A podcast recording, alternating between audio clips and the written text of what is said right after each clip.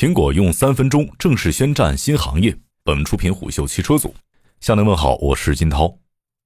往年的苹果全球开发者大会 （WWDC） 抽签买到门票的开发者们会在这个时间齐聚一堂，用一周的时间探讨如何用软件构建苹果的硬件生态，或者说的更加程序员文化一些，用软件改变世界。疫情来到第三年，苹果依然在全球范围内进行了质量极高的线上视频发布会。但与前两年不同的是，少数美国本土的媒体与开发者有机会在线下享受六月份的加州阳光，与苹果 CEO 库克坐在一起共同观看视频。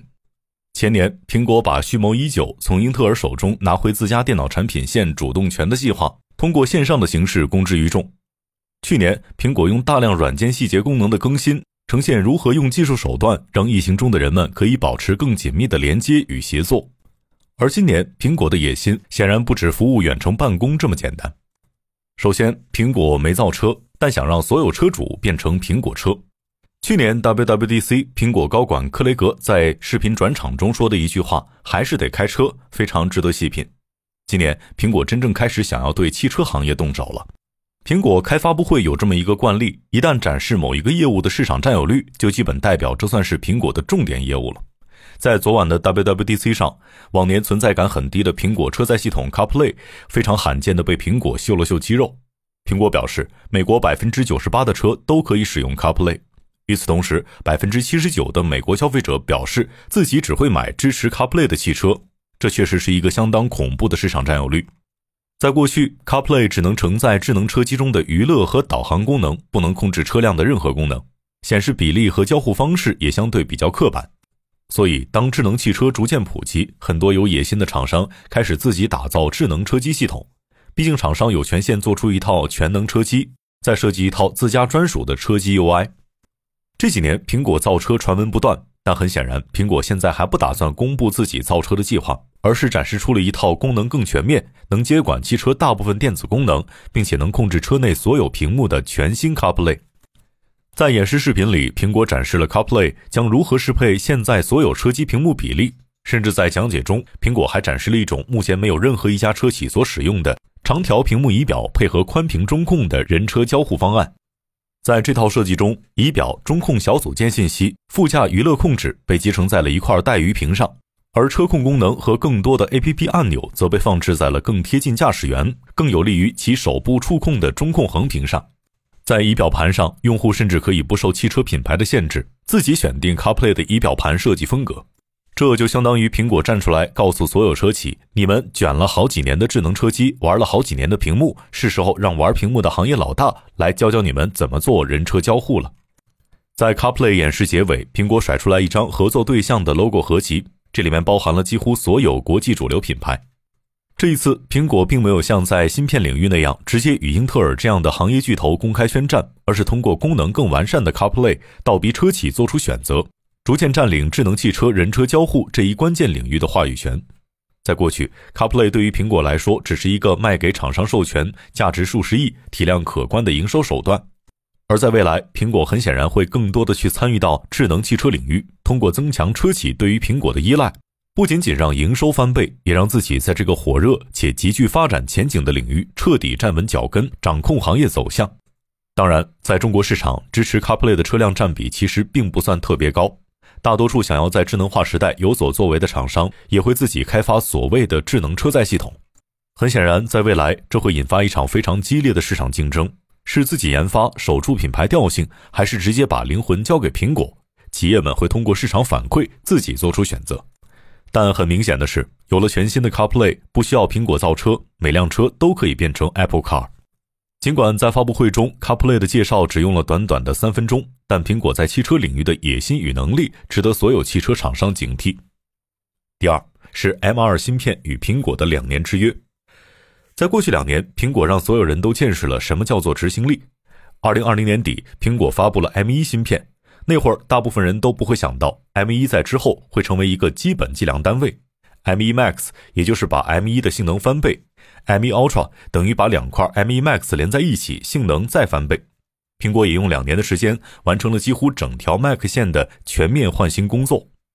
本以为苹果设备更换自研芯片两年之约的结尾会用超乎预期的高性能旗舰台式机 Mac Pro 作为收尾，但很显然，苹果不想这么早结束这场对英特尔的进攻，于是发布了 M2 芯片以及搭载 M2 芯片的全新 MacBook Air 和十三寸 MacBook Pro。按照苹果官方的说法，全新的 M2 芯片使用了第二代五纳米技术，集成两百亿只晶体管的中央处理器，速度提升了百分之十八，图形处理器性能提升百分之三十五。神经网络引擎速度提升百分之四十，更关键的是，M2 芯片的内存带宽也提升了百分之五十，最多可以选配二十四 GB 的统一内存。图形处理器的数量也从 M1 的八个增加到了十个。对比英特尔每年对于芯片的更新幅度，苹果的更新幅度可以说是飞速了。而受益于 M2 芯片的更新，终于更新外观设计的 MacBook Air 做到了机身大幅减重、更加轻薄，且不用风扇就能够输出高性能。同时还能保持不错的电池续航表现。毫无疑问，MacBook Air 会成为目前市面上同样性能表现的产品中最轻薄的一款。相比于 MacBook Air 极具诚意的更新，新款搭配 M2 芯片的十三寸 MacBook Pro 则显得有点普通了。没更新外观和设计，只是更换了芯片。很难说是出于产品定位的考虑，还是国内疫情的封锁耽误了苹果推进这条产品线。但几乎可以确定的是，在接下来的秋季发布会上，苹果大概率还会更新换上了 M2 芯片的台式机 Mac Mini 和一体机 iMac。但之后的更新可能不会像 M1 芯片一样简单的做翻倍处理，而是等台积电的四纳米工艺成熟，再推出更高阶的芯片，更新类似于十四寸或十六寸 MacBook Pro 这种更高阶的产品。其实，与苹果造车传闻同样保持高热度的是，苹果要展示可能未来会取代 iPhone 的 AR 眼镜系统。然而，传闻没说对，在昨晚的 WWDC 上，苹果并没有在所谓元宇宙或者是 AR 眼镜方面做出任何表态。但有趣的是，iOS 系统更新的很多功能都像是在未来的 AR 眼镜做技术储备或者是落地尝试。苹果似乎是铁了心要做混合现实这条路。举一个最明显的例子，去年的 WWDC 上，苹果展示了 iOS 十五上的相机文字识别功能。即通过原生的相机 App 可以快速识别图片中的文字，对学习和办公场景拍笔记和板书格外友好。新的聚焦搜索功能也拓展了图片搜索的维度，可以根据定位、人物、场景或物品来搜索图片，也可以通过文本找到照片中的文本和手写内容。而在今年，iOS 十六把这个功能更进一步，系统可以识别视频中的文字。按照苹果的描述，用户可以将视频暂停在任何一帧画面上，与其中的文本进行交互操作。实况文本还增添了新功能，供用户快速完成换算汇率、翻译文字等操作。大家可以想象一下，当这样的功能集成在一个眼镜中，会是一种怎样的体验呢？最后，更多融合，但也没忘了人性。在虎嗅看来，去年的 WWDC 是跟进苹果报道这么多年来最费劲的一年，因为更新的功能点太细碎了。当时虎嗅推测，可能因为在线办公在某种意义上降低了苹果推进创新的速度，所有的小功能都像是在去年疫情最严重时，苹果为了保证办公效率推进的一个又一个小项目，最后汇总集合成了2021年的 WWDC。但看完今年的 WWDC，虎嗅发现，所有的小功能其实并不是刻意为之，而是有一个统一明确的方向，那就是互联互通。除了 M2 芯片与 CarPlay，今年的系统更新点同样格外细碎。但主要方向都是加强用户间的协作以及不同设备之间的融合。令人担心的是，苹果在消费级硬件上正在走向一个功能愈发复杂的方向。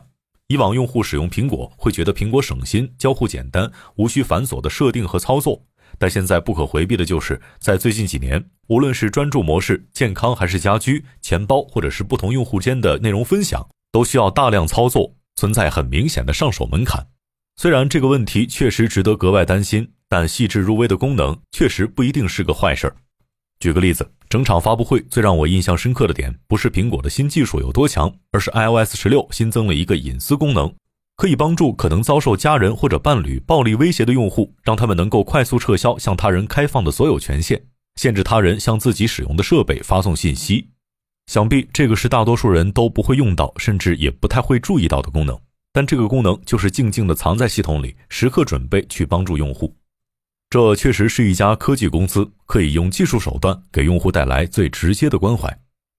商业洞听是虎嗅推出的一档音频节目，精选虎嗅耐听的文章，分享有洞见的商业故事。我是金涛，下期见。